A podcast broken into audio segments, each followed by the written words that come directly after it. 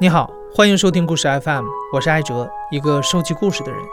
在这里，我们用你的声音讲述你的故事。每周一、三、五，咱们不见不散。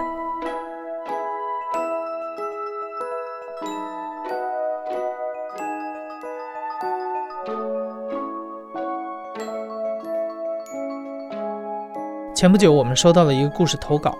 来稿的人是成都姑娘 Vivi，今年二十九岁，就在成都工作。他告诉我，二零一七年的时候，他在微信上认识了一个男孩，这个男孩比 Vivi 小七岁，还是个大学生。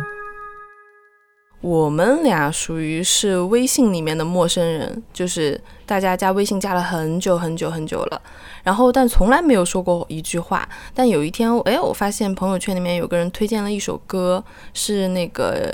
九宝的。一个个是一个那个呃用蒙古语唱摇滚金属摇滚的那个，然后的话当时我一听还蛮好听的，我从来没想到畜牧业金属能那么好听，然后就跟他留言了，然后我就问他，哎这个人是谁？然后这样聊着聊着聊着，哦哦原来是这样的，他是这样的一个人，但那个时候我都没有想过说要去跟他见面，因为我觉得那个时候我知道他是一个九五年的小孩，那个时候才念大三。那时候他二十一，然后我是二十八。去年的五月六月，然后有一天我下班下班，然后是开完会经过他们学校，我想去他们学校那边就是吃点东西。哎，我就想起这个小男孩，我就说嗯，要不我们见一面吧？然后就见了。嗯，然后他在那等我，等了很久，在一个就是天桥下面。然后我见到他的第一面，我就觉得这个人简直就是我世界里面没有见过的男生。就我见过男生都是基本上西装笔挺的呀，或者说是理工男啊那个样子。然后他就属于那种很陈冠希的那种感觉，你知道吗？就穿着就是陈冠希厂牌的那种。吊裆裤，然后屁股上还有一个大的疤的那种，然后那种大的 T 恤，然后很夸张的那种穿着，在我看来很夸张哈，可能好像现在九零后、九五后、零零后都那样穿，然后的话，嗯，真的太不一样了。然后见到他过后，他对我比的第一个动作，他见我的第一个表情就是给我两只手比中指，他觉得我迟到了，迟到太久了。哦，我觉得，天哪！我说，就是现在年轻人都这样吗？就可以那么没有礼貌吗？嗯，我要收拾一下他，就那种感觉。后来，嗯，就是去吃饭，吃完饭过后，他我们就聊天嘛，就去他们学校的操场，川大的操场上面聊天。然后聊着聊着，其实我还是一个蛮善于倾听的。然后也蛮善于慢慢的就是我可能跟人聊天的时候话不多，但是我比较会去勾着他说一些话出来那样。然后他就那天晚上，他跟我讲了他爷爷奶奶、爸爸妈妈从小到大就所有的事情都跟我讲了一遍，我觉得好好笑啊。然后就这样就认识了。那时候我还觉得是一个。为说为赋新词强说愁的那种感觉，就他有很多苦恼呀，他觉得他跟他同学也没什么交集，然后跟家人的关系也不太好。尤其是他跟他妈妈就那种原生家庭的一些矛盾嘛，然后我在我看来，我那时候我没有觉得他跟我有什么瓜葛，我就觉得看得云淡风轻的，我就觉得，嗯，其实每个人家庭都是这样的啦，包括我自己，我的原生家庭也不是那么的幸福美满，但是慢慢慢慢，我就告诉他，其实你会跟这个世界和解的，就你长大的感觉就是你原谅了那些你当初觉得不可原谅的人、不可原谅的事情。就是虽然我很不想让自己就是那种说教的感觉，那种好为人师的感觉，但是很难免的，就是可能一开始的时候我就很不自觉的，就是会觉得我好像经历比他多一点。后面就聊着聊着的，多聊一些音乐啊这些方面，然后我们又一起看过画展。然后慢慢慢，他有一次他就是送我回家，然后的话，他突然就在路上突然牵了我的手，我觉得很意外。就是虽然我觉得他应该是对我这个小姐姐还蛮感兴趣的，但我没想到他那么主动牵我的手。然后到家就是门口的时候，他突然停下来，就是他就对我说，就是以后会不会再也见不到你了？然后突然这句话，我就觉得，我就觉得心被扎了一下，就那样扎了一下的感觉，你知道吗？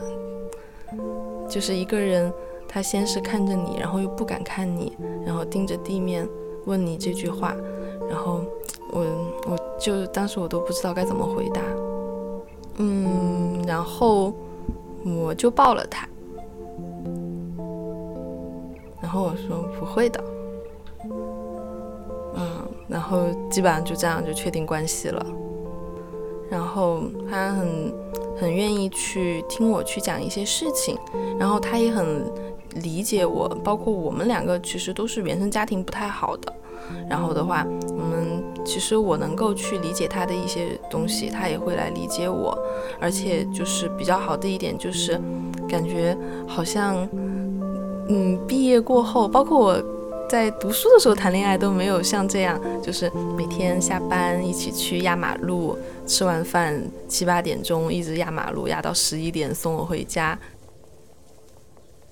然后那个时候他在酒吧打工，然后的话我像我下班我就因为我觉得比较开心的就是我只要一下班我都会去酒吧里面找他，哪怕我们只见面十分钟。然后他把我送到酒吧外面的那条街，然后我就回家，其实离我家很近。然后的话，我就慢慢的走回家，就那种感觉，就是哪怕每天只见面十分钟，都觉得每天好像就是工作的动力就是这个。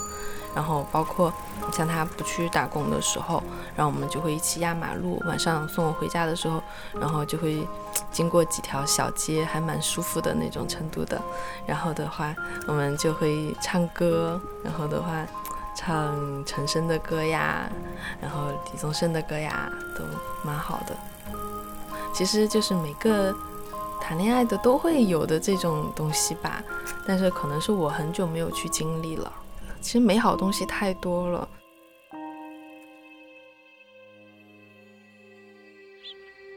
就是那天下午应该是我们公司的年终的述职，然后我述完职过后西装笔挺的，然后去想给他一个惊喜，因为我一般很少下午去找他嘛，然后他在我知道他在酒吧，然后呢那天阳光很好，然后我敲门。嗯，然后他就光着上半身膀子，然后穿着他的吊裆裤出来，然后的话，嗯，然后他看到是我，他说他可能以为我是我，我以为是敲那个送货的在敲门，就看到是我，他很意外，然后我们就拥抱在一起，就在酒吧只有我们两个人，然后就酒吧开业前，然后放着歌，就是那个那个左小诅咒的那个小丽，就那种那种感觉，就是如果。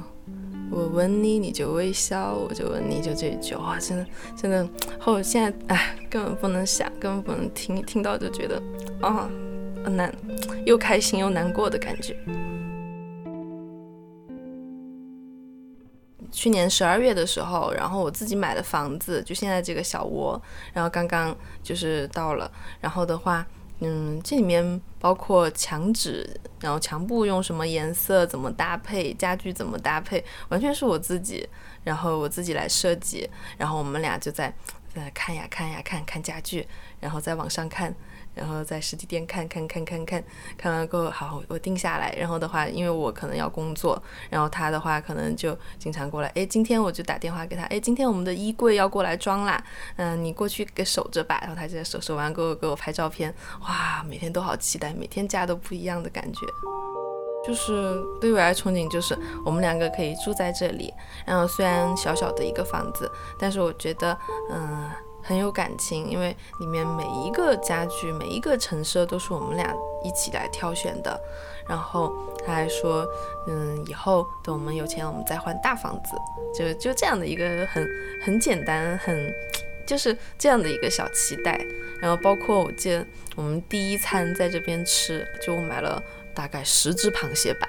然后。在这儿，然后煮煮完过后，我们大概从晚上十一点、十点一直就在那啃啊啃啊啃，啃到了一点两点。我说为什么螃蟹那么难啃？我说我这一辈子都不再想买那么多螃蟹了。我说明年的时候我们一定要少买一点。然后而且那个时候就是我们家没有任何家具，只有微波炉到了。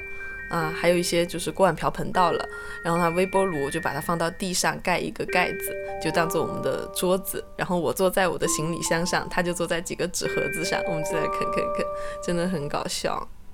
但我们也讨论过这个问题，我就是说，我们俩如果要在一起，其实要克服的东西蛮多的，就是有经济上面的。对吧？有我们两个就是可能年龄差异带来的思想上面的一些认知方面的一些困难与，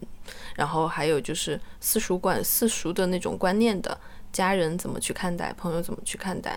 但是后来我们统一的就是一个认识，就是管他别人怎么看，我们就是我们是我们在生活，是我们在过日子，无所谓啊。然后经济方面的，其实我也跟他说过，就是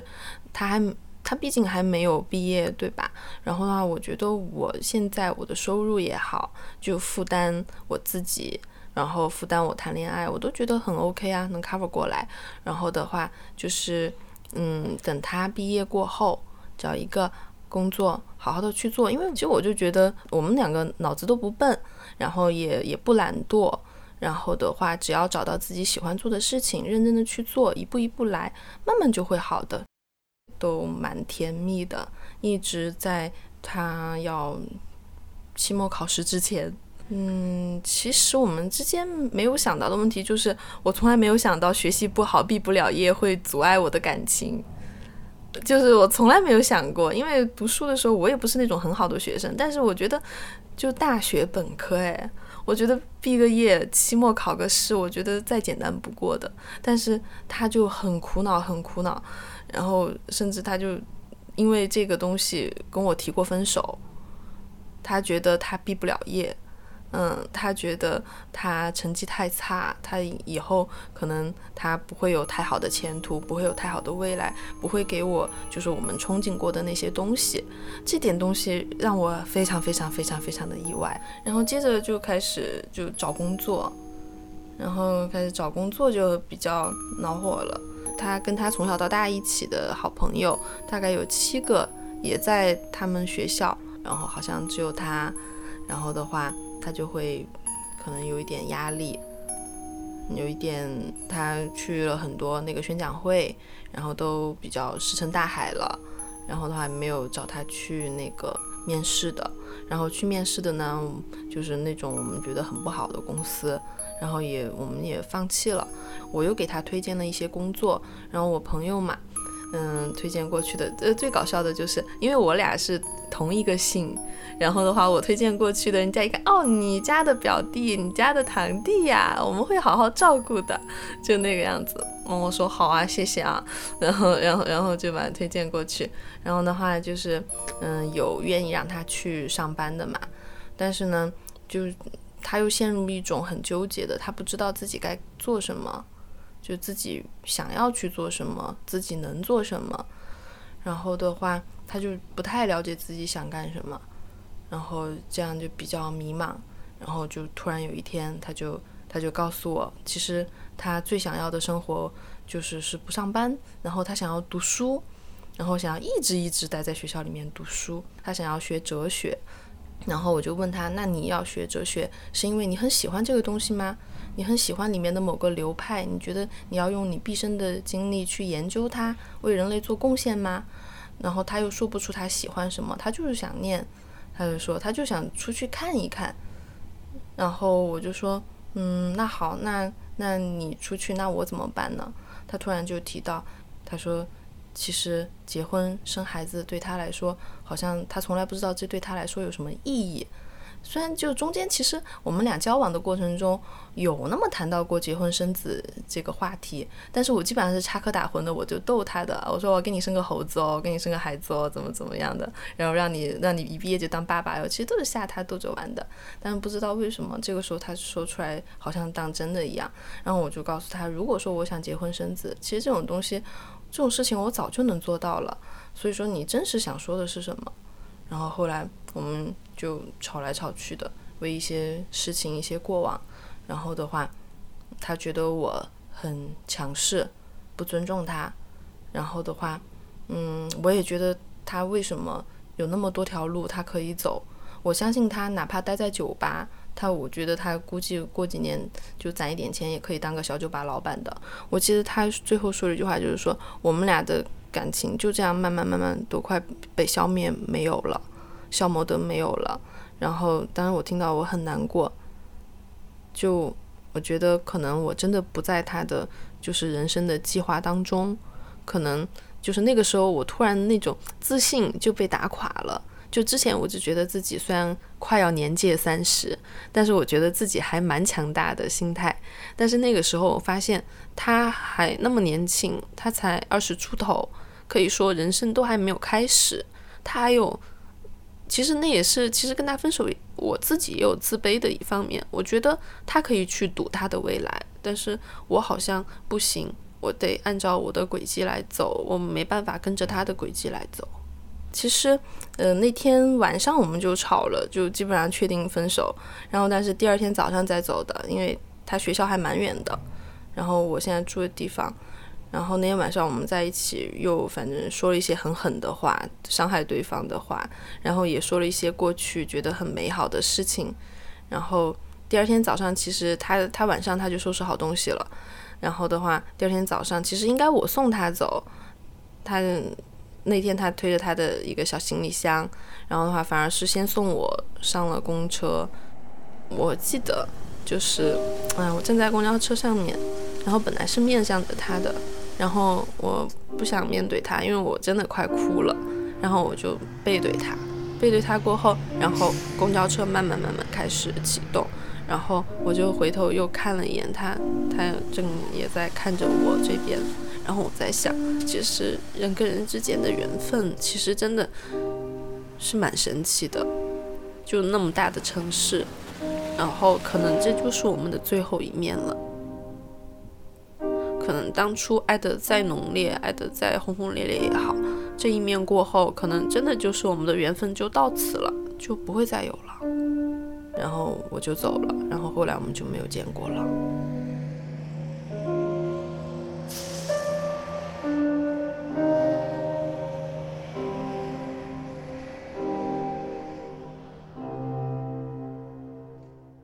我生日那天五月四号，然后我给他打个电话，我说你能不能陪我过生日啊？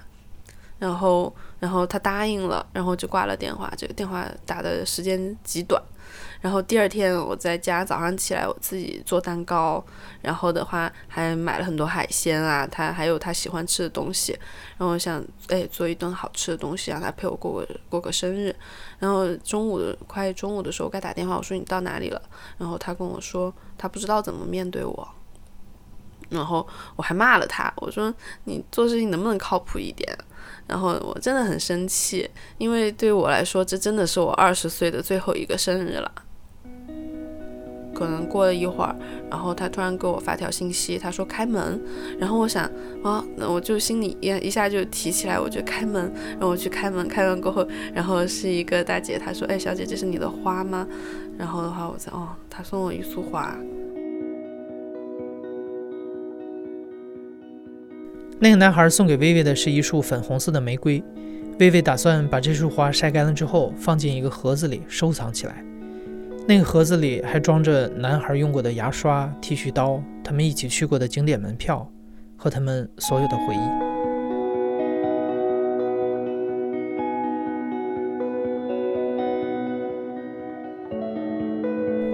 你现在正在收听的是亲历者自述的声音节目故事 FM，我是主播艾哲。本期节目由我制作，声音设计杨帆。你有没有过一段年龄差距比较大的恋爱？如果有的话，在留言里和我们说一说你的体验吧。感谢你的收听，咱们下期再见。